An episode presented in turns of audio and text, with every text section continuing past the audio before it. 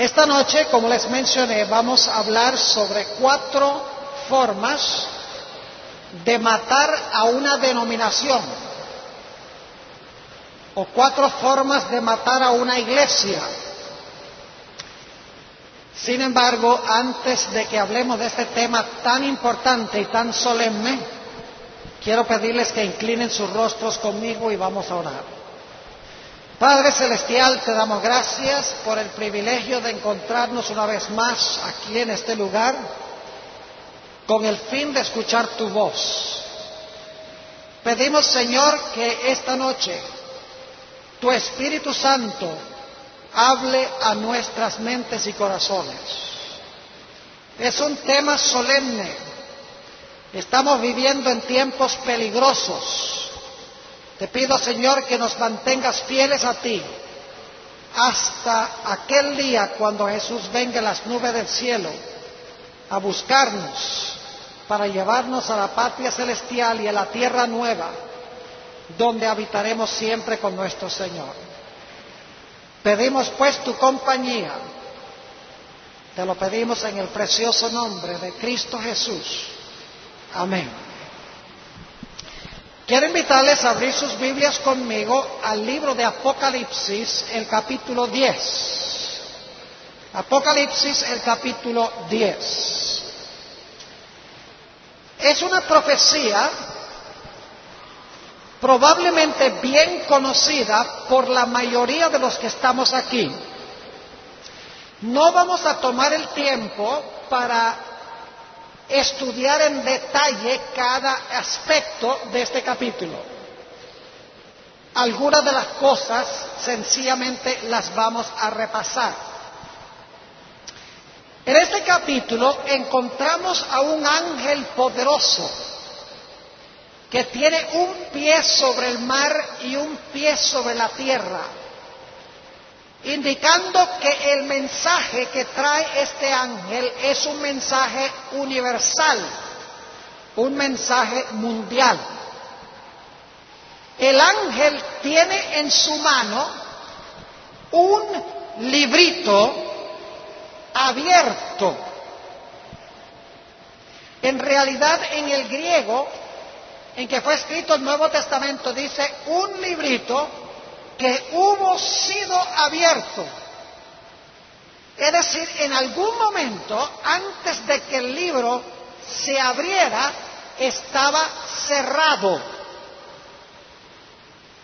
Ahora, hay un solo libro en toda la Biblia que jamás haya sido cerrado. Y ese es una porción del libro de Daniel. Ustedes conocen en Daniel 12 y el versículo 4, donde dice, sella las palabras y cierra el libro hasta el tiempo del fin. Muchos correrán de aquí para allá y la ciencia o el conocimiento de las profecías de este librito se aumentaría en el tiempo del fin. En realidad, aunque no tengo tiempo de entrar en detalle, analizar lo que es este libro, en realidad es aquella porción del libro de Daniel que tiene que ver con la profecía de los 2300 días. Es decir, este librito que tiene el ángel en su mano derecha se compone de Daniel 8 al 12. La última mitad del libro de Daniel es este librito. El tema central de este librito son los 2000 y trescientos días. Ahora, a Juan se le dice que tome este librito, que es Daniel 8 al 12, este librito que tiene que ver con los 2300 días, que van desde el año 457 antes de Cristo hasta el año 1844, se le dice a Juan que tome el libro y que lo consuma. Y el ángel le dice a Juan, cuando consumas este libro, va a ser dulce en tu paladar, pero se va a tornar amargo en tu vientre. Y así fue que Juan se comió el libro, como le dijo el ángel. El libro fue dulce en su boca, pero le dio agrieras, fue amargo en su vientre. Ahora, ¿qué representa esta visión? El librito es la porción de Daniel que tiene que ver con los dos mil y trescientos días. Es decir, este librito tiene que ver con el año 1844. Ahora, nosotros no andamos por allí comiendo libros. Lo que quiere decir es que Juan debía consumir el mensaje del libro, las palabras del libro, debía consumirlas. Y las palabras del libro en la boca le iban a causar gozo y dulzura, en el vientre amargura. La iglesia adventista ha comprendido que esta profecía está describiendo el gran chasco de 1844. Es decir, Dios estaba prediciendo dos mil años casi antes de que sucediera el chasco que se realizó con el movimiento milerita. Ellos creían que Jesús iba a venir el 22 de octubre de 1844. Cuando estaban anticipando esa fecha y estaban pensando que Jesús iba a venir, fue una experiencia dulce lo que sacaron de Daniel, porque decían hasta dos mil y trescientos días el santuario será purificado. El santuario es la tierra. Cristo vuelve a la tierra el 22 de octubre de 1844. Pero después que pasó el 22 de octubre, la gente se llevó un inmenso chasco. La experiencia que había sido dulce en su boca cuando habían masticado, por así decirlo, el mensaje, se tornó amargo. Las iglesias empezaron a echar a los mileritas. La gente se burlaba de ellos y decía, ¿a dónde está el Cristo que ustedes estaban esperando? Es decir, hubo un gran chasco. Yo quiero que ustedes noten que este chasco fue algo que Dios previó. Dios anunció de antemano. Es decir, Dios le había dicho en el libro de Apocalipsis que iba a haber una experiencia dulce en anticipación del 22 de octubre, pero que después de esta fecha iba a haber amargura. Ahora, el versículo especial que quiero que notemos es el versículo 11 de Apocalipsis 10. Inmediatamente después del chasco, después que el grupo de mileritas estaban esperando ansiosamente la venida de Jesús, y para ellos era dulce pensar que Jesús iba a venir, y después que su experiencia se tornó amarga porque Jesús no vino, el ángel da una comisión. Dice en el versículo 11, y él me dice, necesario es que otra vez profetices a muchos pueblos y gentes y lenguas y reyes. Es decir, es necesario ahora que vayas a todas las naciones, lenguas, pueblos, gentes para proclamar el mensaje de este librito. Ahora escuchen bien lo que voy a decir. Esta profecía describe el origen de la iglesia adventista. La iglesia adventista se originó con un chasco. Es muy cierto. Nuestros antecesores pensaban que Jesús iba a venir el 22 de octubre de 1844. Y cuando Jesús no vino, quedaron chasqueados, como lo dijo la profecía. Pero como dice esta profecía, después del chasco, Dios le dio a su pueblo la comisión de ir a profetizar de nuevo a toda nación, lengua, pueblo y a los reyes. Es decir, que la iglesia adventista no se originó por accidente, no se originó por casualidad, no es una iglesia del montón, no es como las demás iglesias. Es una iglesia que tuvo un origen profético, específico, en armonía con esta profecía. Y es una iglesia que Dios ha llamado con una misión especial para el mundo. Así que lo primero que quiero que noten es que la iglesia adventista tuvo raíces divinas, es decir, tuvo un origen divino. No es como cualquier otra iglesia, es la iglesia remanente de la profecía. Pero hay un segundo aspecto de la iglesia adventista. Noten Apocalipsis, el capítulo 14 y el versículo 6. No solamente se originó la iglesia adventista en armonía con el calendario profético, no solamente son nuestras raíces proféticas, sino que tenemos una misión especial que Dios le ha dado a la iglesia adventista. Noten esa misión en Apocalipsis 14 y el versículo 6. Apocalipsis 14 y el versículo 6. Y vi otro ángel volar por en medio del cielo que tenía el Evangelio eterno para predicarlo a los que moran en la tierra y a toda nación y tribu y lengua y pueblo.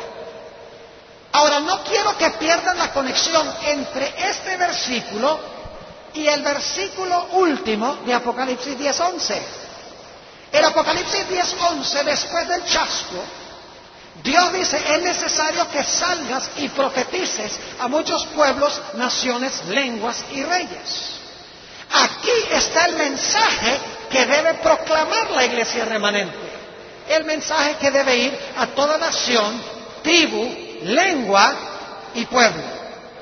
Es decir, nuestra misión como iglesia adventista, que tuvo un origen divino, profético, que tiene raíces arraigadas en las profecías de la Biblia.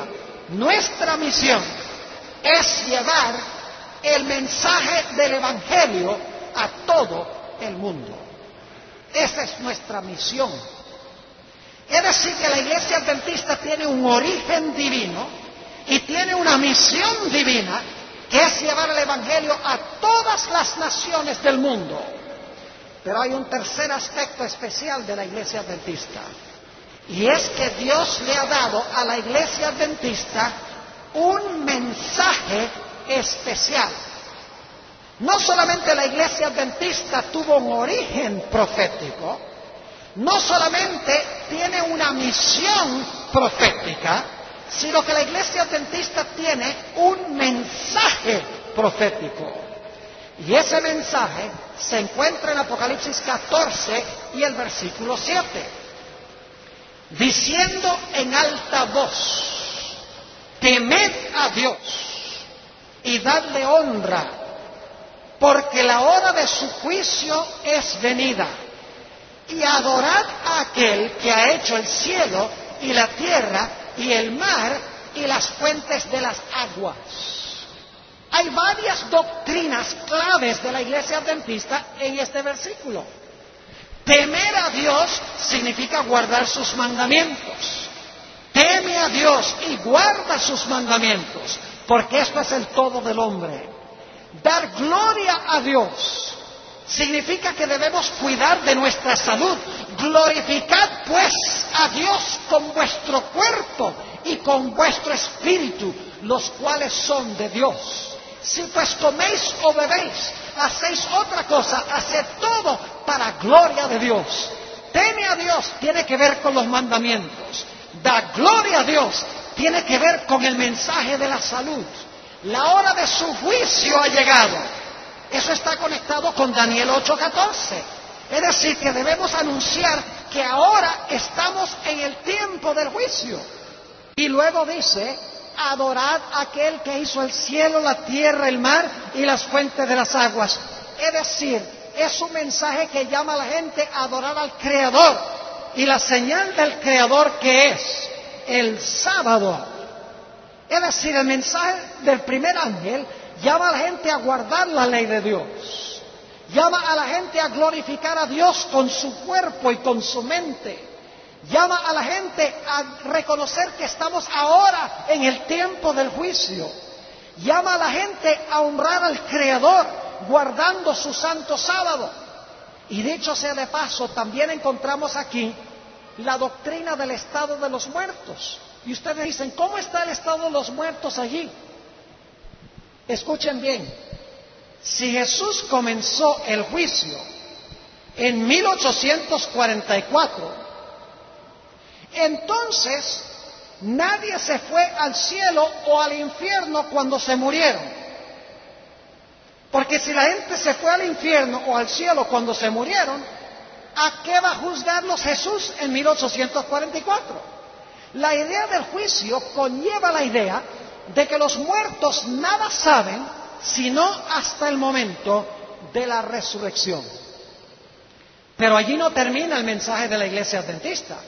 No solamente llama la atención a la ley, no solamente llama la atención a cuidar el cuerpo y la mente, no solamente llama la atención al juicio, no solamente llama la atención a la idea de que los muertos están muertos, no solamente llama la atención a la gente de que deben guardar el santo sábado de Dios, sino que el segundo ángel llama a la gente a salir de qué? De Babilonia. Y el libro de Apocalipsis explica que Babilonia se compone de las iglesias apóstatas. Primordialmente, Roma papal, y el protestantismo apóstata. Ese es parte del mensaje de la iglesia remanente. Y luego tenemos el tercer mensaje, que también es parte del mensaje adventista, que es si alguno adora la bestia o su imagen y recibe su señal o su marca o su número, él mismo beberá del vino de la ira de Dios. Es decir, el mensaje de la iglesia adventista también denuncia a la bestia, a su imagen y su marca. La bestia representa Roma papal. La imagen representa el protestantismo apóstata. Y la marca representa la observancia a sabiendas del domingo como día de reposo. Todo esto es el mensaje especial que Dios ha dado a la iglesia adventista. Es decir, nosotros tenemos un origen divino, tenemos una misión global divina, tenemos un mensaje divino y en cuarto lugar tenemos una esperanza divina. Noten Apocalipsis 14 y el versículo 4. Tan pronto termina el mensaje del tercer ángel, hay un evento glorioso que se realiza. Apocalipsis 14, 14.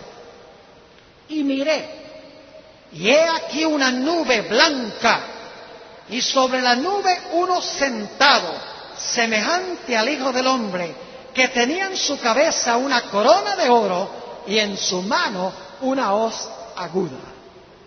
Cuando terminen los mensajes de los tres ángeles, se ve a Cristo viniendo en una nube del cielo a la tierra. Esa es la bienaventurada esperanza del retorno glorioso de Cristo Jesús. Cuando se termine de proclamar estos tres mensajes, nuestra esperanza es que Jesús vendrá en las nubes a rescatar a su pueblo.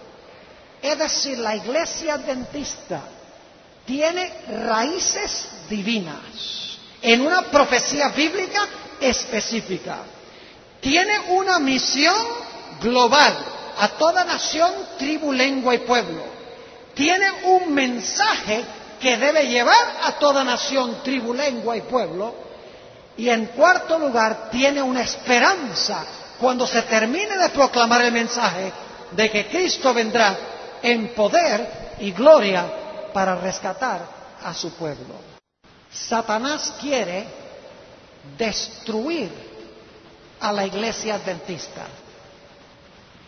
Y no hay mejor forma en que Satanás pueda destruir a la iglesia adventista que llevando a la iglesia adventista a ignorar estos cuatro aspectos con los cuales hemos comenzado en esta noche.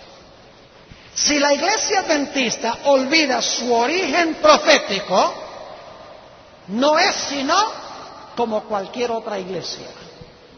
Si la iglesia adventista olvida su misión global, si la iglesia adventista olvida su mensaje peculiar y especial, si la iglesia adventista olvida su esperanza, la iglesia adventista dejaría de existir como la iglesia especial de Dios en este mundo. Y alguna persona dirá, Pastor Bor, eso nunca puede pasar con la iglesia adventista del séptimo día. Yo quiero compartir con ustedes esta noche el hecho de que sí es posible que suceda.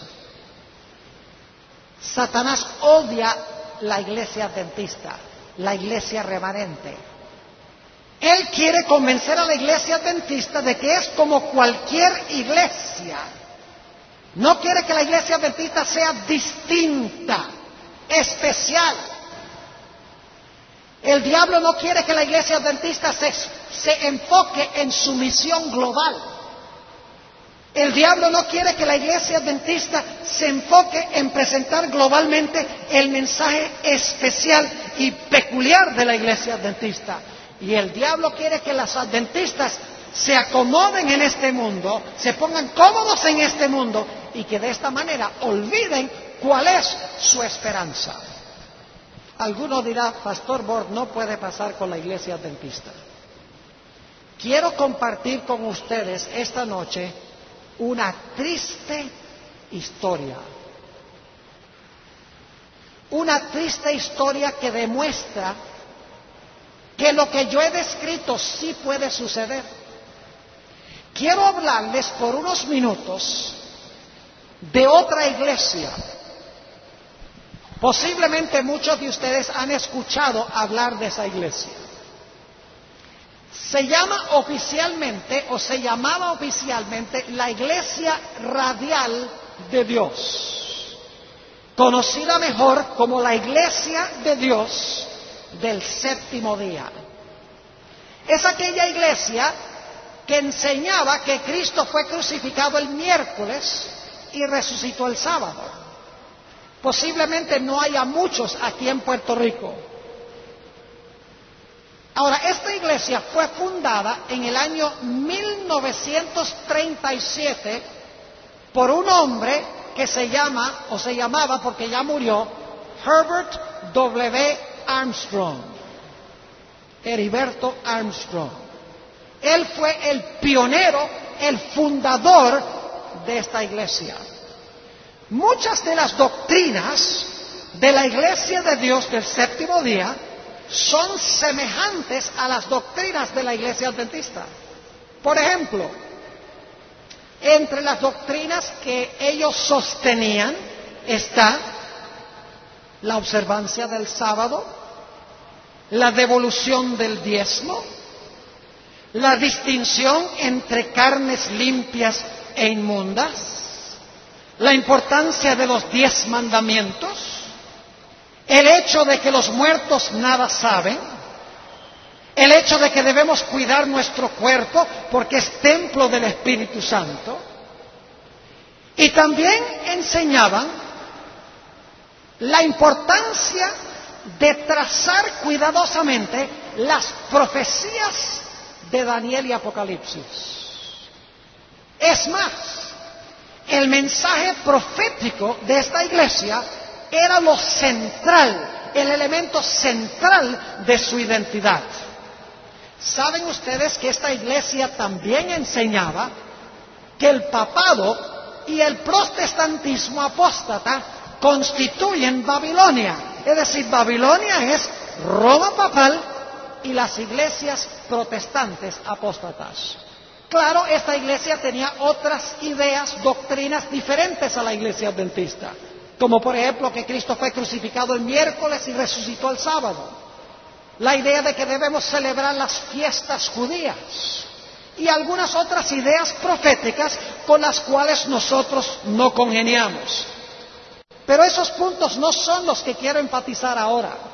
Lo que quiero enfatizar es que el pastor Armstrong en 1937 fundó esta iglesia, fue el pionero, estableció una iglesia muy semejante en muchos sentidos a la iglesia adventista del séptimo día, con muchas de sus mismas doctrinas. El pastor Armstrong tenía un programa de televisión que se sintonizaba en muchas partes del mundo. El nombre de ese programa es The World Tomorrow es decir, el mundo del mañana. El pastor Armstrong, sabiendo también la importancia de las publicaciones, publicó una revista que posiblemente ustedes han oído mencionar, la revista La Pura Verdad. ¿Han oído hablar de la revista? Ahora sí empieza a decir, ahora sé de cuál iglesia está hablando el pastor Bor. La revista La Pura Verdad. Que en su apogeo, esta revista tenía una circulación de 7 millones de ejemplares a nivel mundial. Es una iglesia que estaba creciendo a nivel mundial fenomenalmente. Establecieron una universidad en la ciudad de Pasadena, California. La universidad se llamaba la Universidad Embajadora, Ambassador University porque la idea era mandar misioneros como embajadores a diferentes países del mundo. Esta denominación creció significativamente, se estaba proliferando en muchos países del mundo, pero en 1986 murió el fundador, el pionero, Herbert W. Armstrong. El manto del pastor Armstrong cayó sobre un hombre que se llamaba, porque murió también, Joseph Hatch Sr. En tan solo 10 años sucedieron cosas con esta iglesia que uno no se podría imaginar que podrían suceder. Después del año 1986, cuando murió el pionero, el fundador, la iglesia respetó por cuatro o cinco años el liderazgo de Joseph Catch. Pero en 1992 empezaron a suceder cosas extrañas en la iglesia de Dios del séptimo día. En primer lugar, empezaron a desaparecer los libros del fundador, del pionero, Herbert Armstrong. Los quitaron de las librerías y ya no los publicaban. Empezaron a desenfatizar la dimensión profética de esta iglesia. Empezaron a no hablar de las doctrinas distintivas de esta iglesia. En lugar de los libros del pastor Armstrong, empezaron a publicar nuevos libros con lo que ellos mismos llamaban una nueva teología. Había un sentir entre los dirigentes, estos nuevos dirigentes, que no era deseable mantener en alto la teología y el carácter distintivo de esta iglesia. Empezaron a decir los líderes que sería buena idea más bien acercarse lo más posible a las iglesias protestantes evangélicas. Empezaron a enseñar de que el papado y el protestantismo apóstata no tenía nada que ver con las profecías. Empezaron a enseñar de que la iglesia de Dios del séptimo día no era una secta, ni era un culto, sino que era una denominación cristiana. No querían ser reconocidos como un grupo aparte del cristianismo, sino que querían que se vieran como cristianos en pleno estado como lo eran las demás denominaciones. Echaron abajo las creencias y prácticas distintivas de la Iglesia. A fines del año 1994, solo dos años después que comenzó este movimiento en la Iglesia de Dios, el pastor Catch, Senior, el padre, comenzó un proceso en la iglesia que iba a causar un desastre de alcance mayor. En enero de 1995, el pastor Catch, el nuevo líder de la iglesia, envió un video a todas las iglesias de esta denominación a nivel mundial.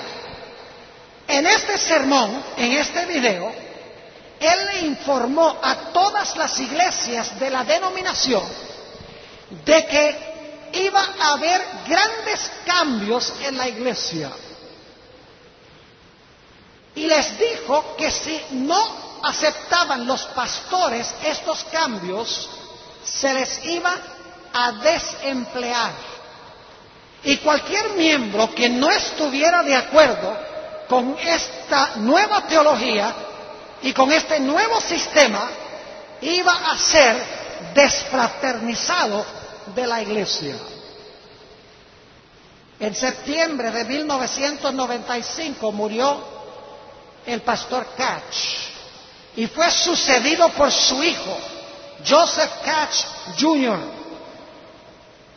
Y las cosas empeoraron. El hijo escribió un libro sobre los dos pactos en el libro decía que bajo el nuevo pacto estamos bajo la gracia y ya no es necesario guardar la ley. Empezó a enseñar de que el sábado era parte del viejo pacto, al igual que el diezmo, la distinción entre carnes limpias e inmundas, la norma en cuanto al uso de las joyas y las prendas, y enfatizó que ya no era tan necesario estudiar las profecías de la Biblia.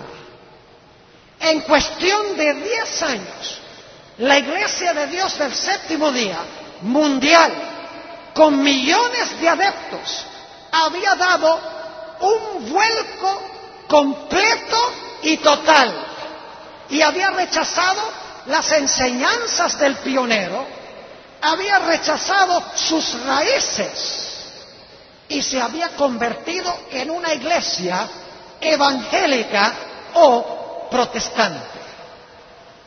Y uno se pregunta, ¿cómo es posible que haya podido pasar esto con esta iglesia en solo un periodo de diez años? La respuesta es muy sencilla.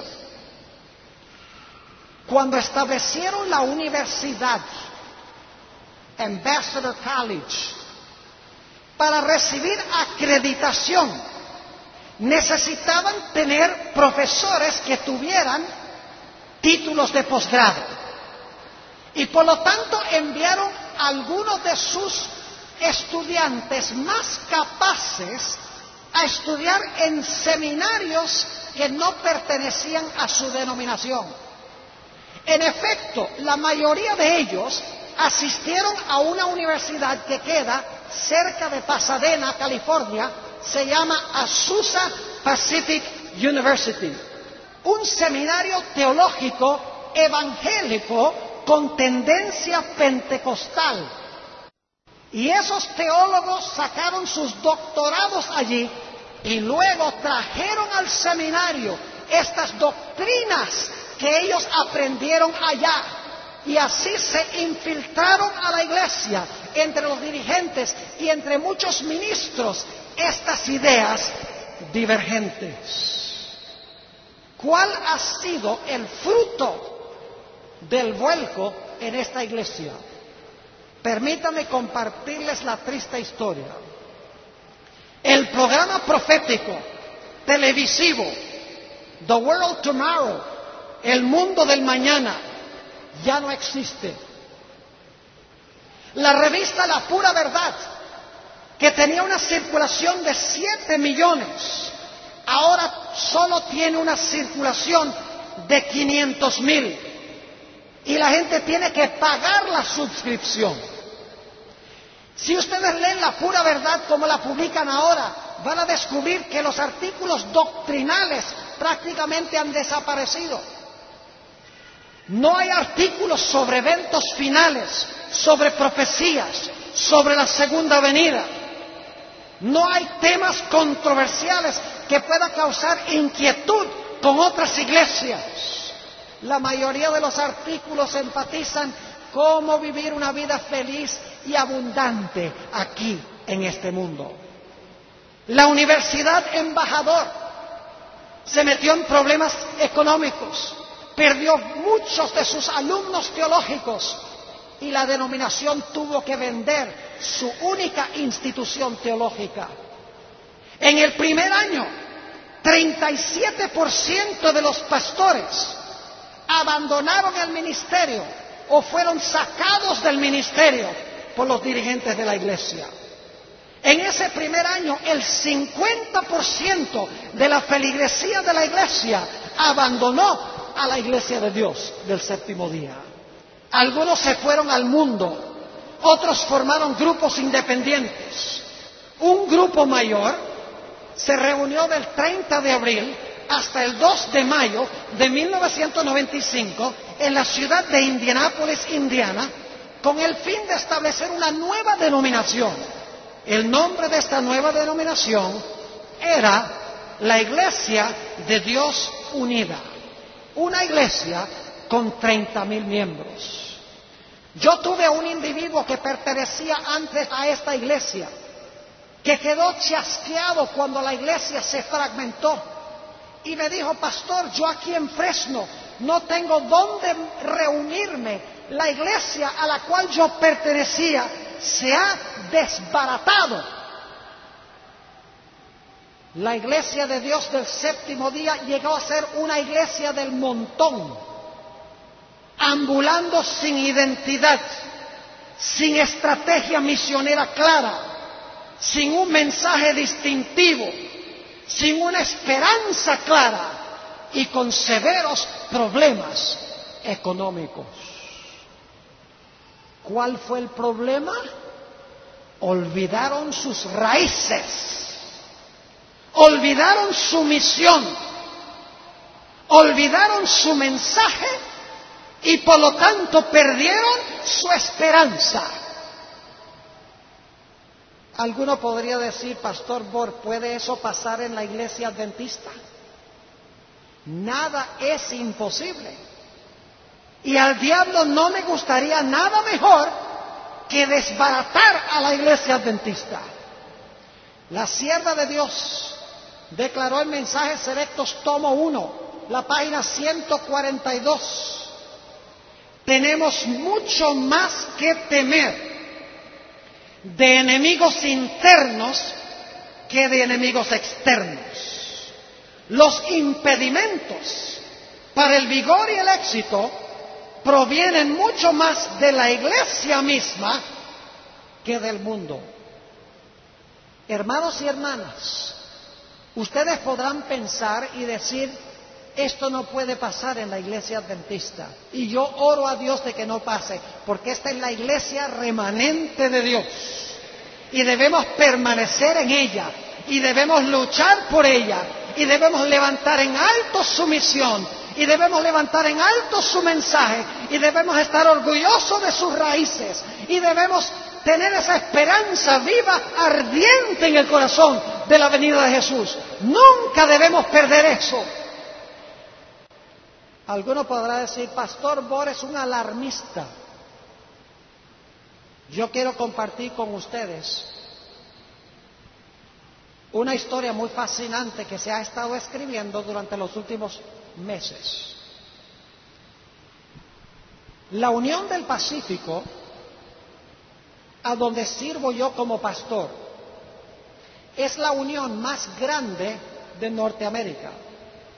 Tiene cerca de 200 mil miembros. Nuestro presidente, el pastor Tomás Mostert, por su propio testimonio,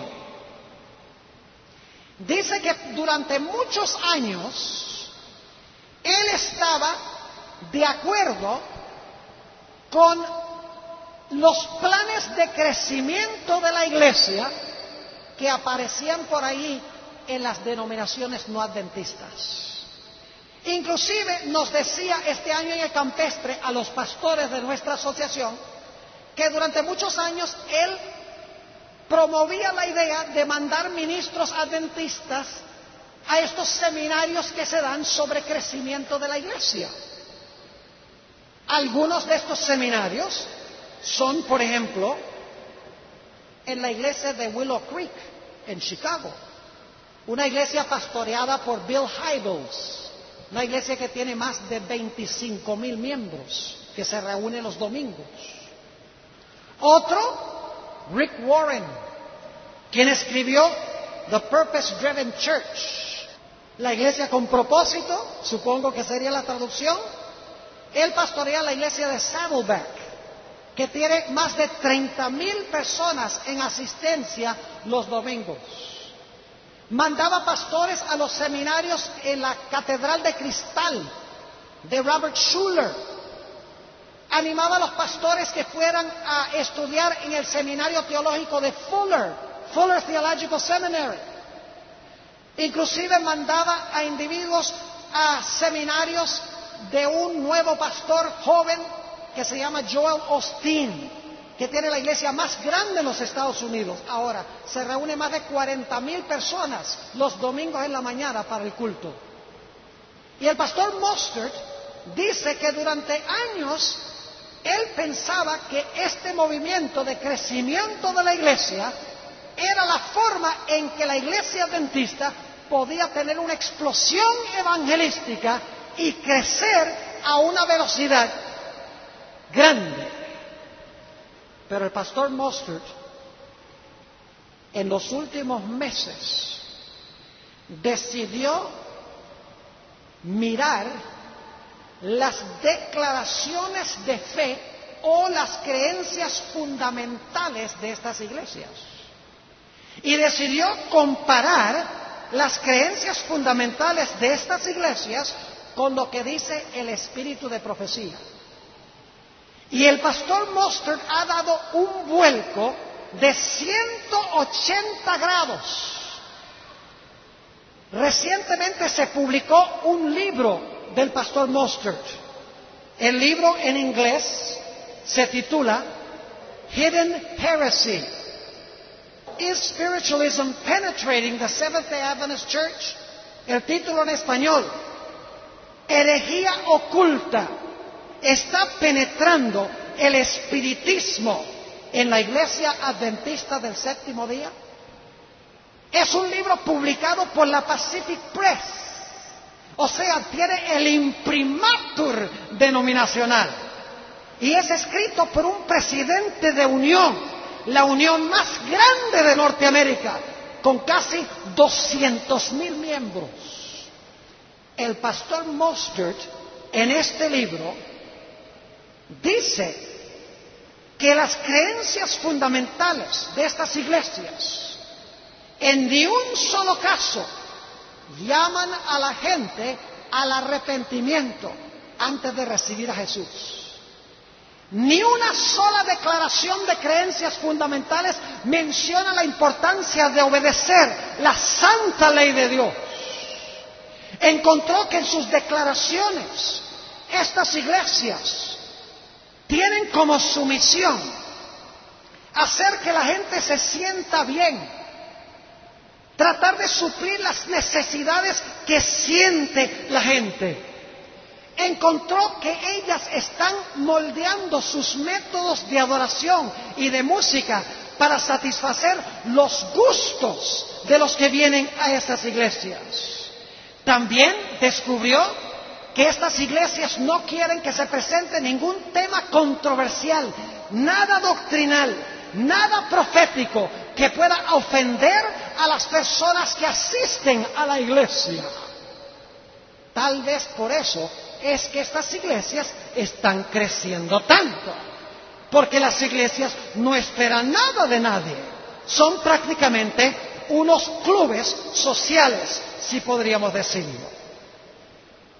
La división norteamericana consideró tan importante la obra del pastor Mostert que le pidieron al pastor Mostert que fuera a presentar este material a todos los presidentes de las asociaciones de la división norteamericana, porque él demostró que los métodos de estas iglesias, las creencias de estas iglesias, el estilo de adoración de estas iglesias, el estilo de vida de estas iglesias, es total y radicalmente distinto y diferente que el origen, la misión el mensaje y la esperanza de la iglesia adventista del séptimo día.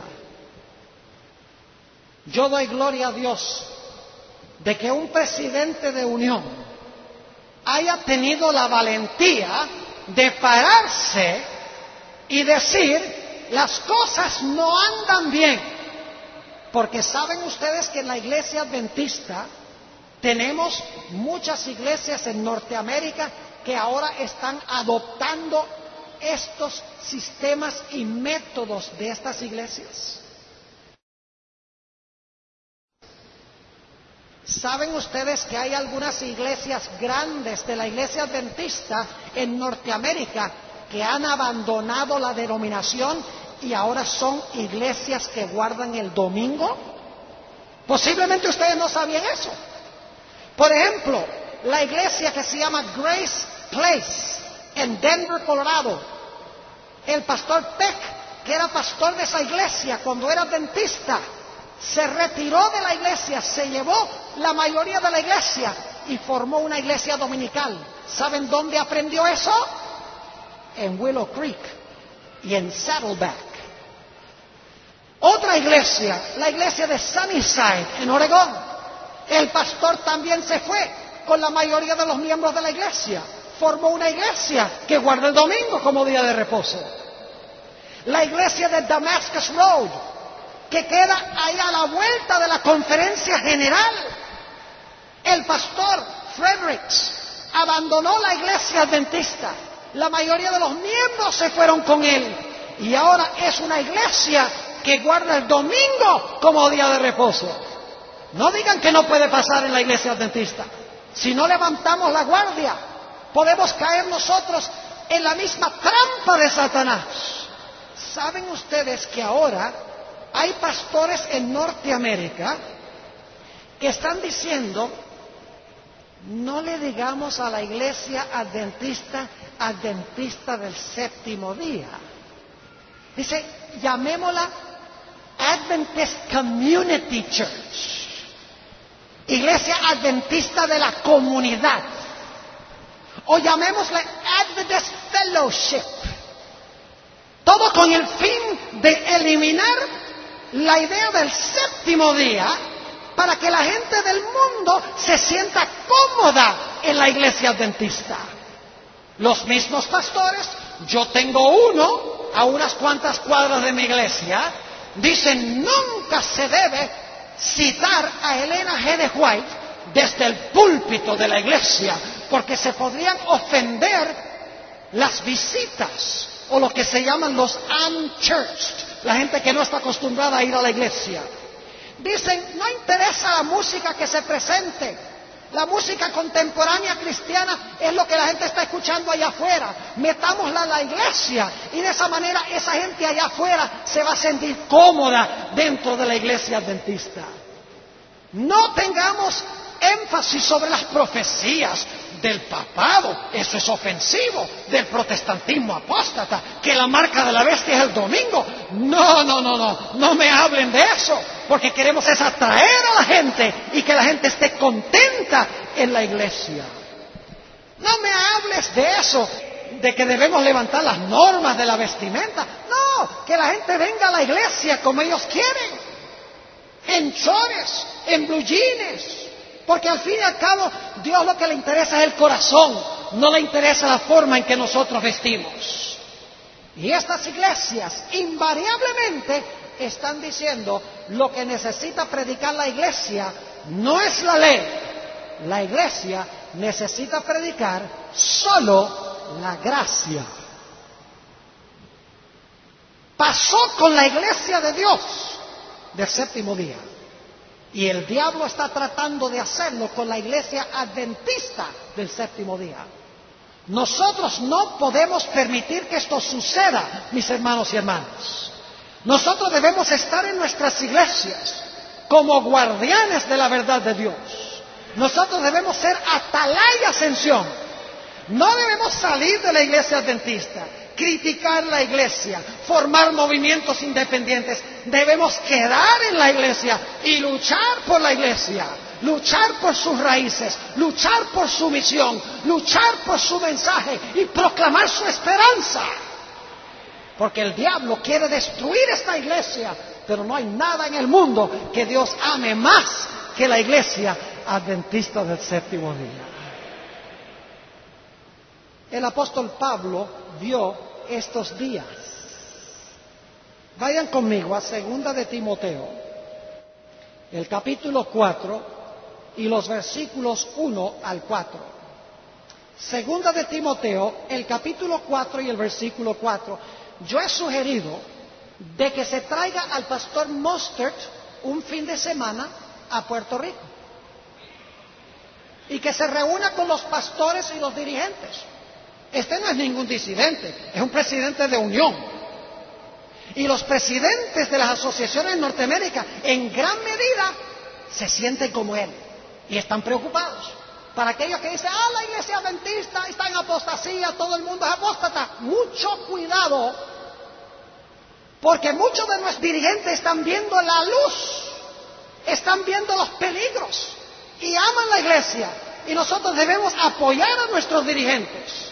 Y cuando los dirigentes se van tal vez por un camino que pensamos que no deben ir, debemos tener la valentía, aun cuando somos laicos, de decirles claramente los peligros que nosotros discernimos en las decisiones que están tomando. Segunda de Timoteo 4 y el versículo 1. Dice el apóstol Pablo, requiero yo pues delante de Dios y del Señor Jesucristo, que ha de juzgar a los vivos y a los muertos en su manifestación y en su reino. Le dice Pablo ahora a Timoteo, que prediques la palabra. Se oye muy poca palabra en los púlpitos adventistas hoy. Hay mucha palabra de hombre, muchas historias, muchas ilustraciones, tal vez uno o dos versículos bíblicos, pero no hay mucha exposición bíblica. Una de las responsabilidades de los pastores es estudiar la Biblia para que puedan alimentar con alimento sólido a la grey de Dios. Dice el apóstol Pablo que prediques la palabra, que instes a tiempo y fuera de tiempo redarguye, reprende, exhorta, todo esto es con la palabra, ¿no? Dice, redarguye, reprende, exhorta, con toda paciencia y doctrina. Y ahora va a explicar por qué necesitamos predicar la palabra. Dice, porque vendrá tiempo cuando no sufrirán la sana doctrina, Lo que está diciendo es que va a venir un tiempo en que la gente no va a querer la sana doctrina. Antes, teniendo comezón de oír, se amontonarán maestros conforme a sus concupiscencias. El cuadro que presenta el apóstol Pablo aquí, en este versículo, es de una gente que tiene piquiña por oír lo que quieren oír. Y se buscan a un maestro que les rasque la piquiña. Un maestro que les enseñe lo que quieren oír. Dice que se amontonarán maestros que les enseñen de acuerdo a sus propias concupiscencias. Es decir, que les enseñen que no hay problema, puedes seguir pecando, puedes seguir viviendo una vida llena de, de pasiones malas, que eso es lo que significa la palabra concupiscencia aquí.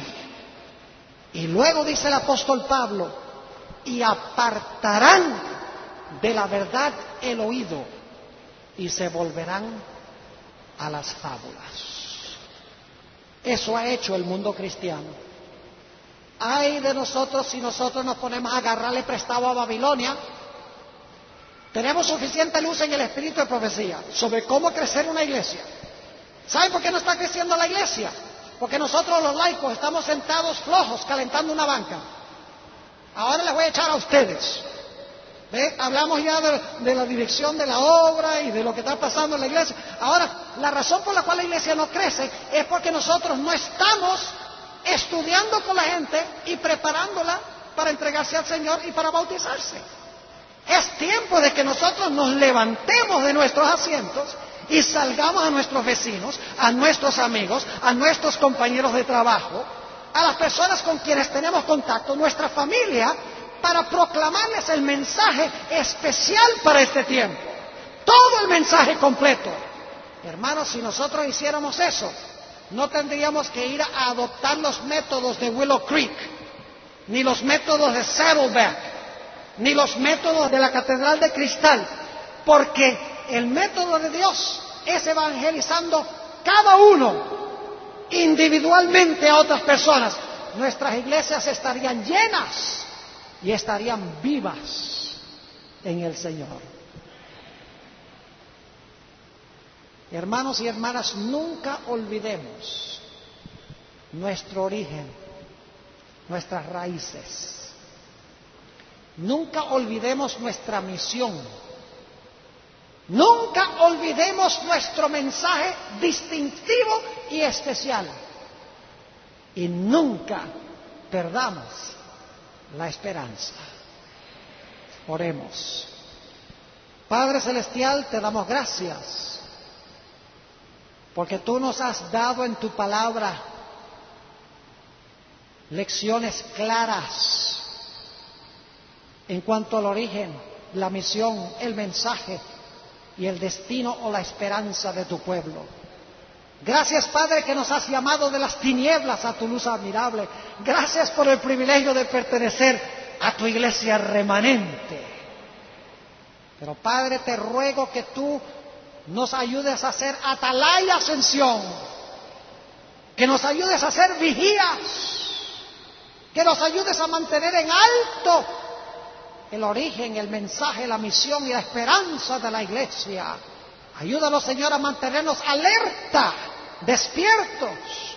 Y Padre, te ruego que derrames tu Espíritu Santo sobre cada persona aquí y que sientan ese amor insaciable por las almas por las cuales Cristo murió. Oh Padre, ayúdanos a sentir esa pasión y a salir y a trabajar por los que perecen en el pecado. Gracias Señor por haber estado con nosotros y gracias por escuchar nuestra oración pues te lo pedimos en el precioso nombre de Cristo Jesús. Amén.